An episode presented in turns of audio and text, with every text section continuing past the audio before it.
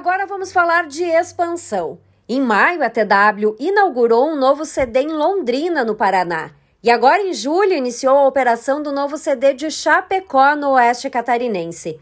Os dois novos centros de distribuição são estratégicos para melhorar ainda mais a nossa malha logística, melhorando os prazos de entrega e a experiência dos nossos clientes.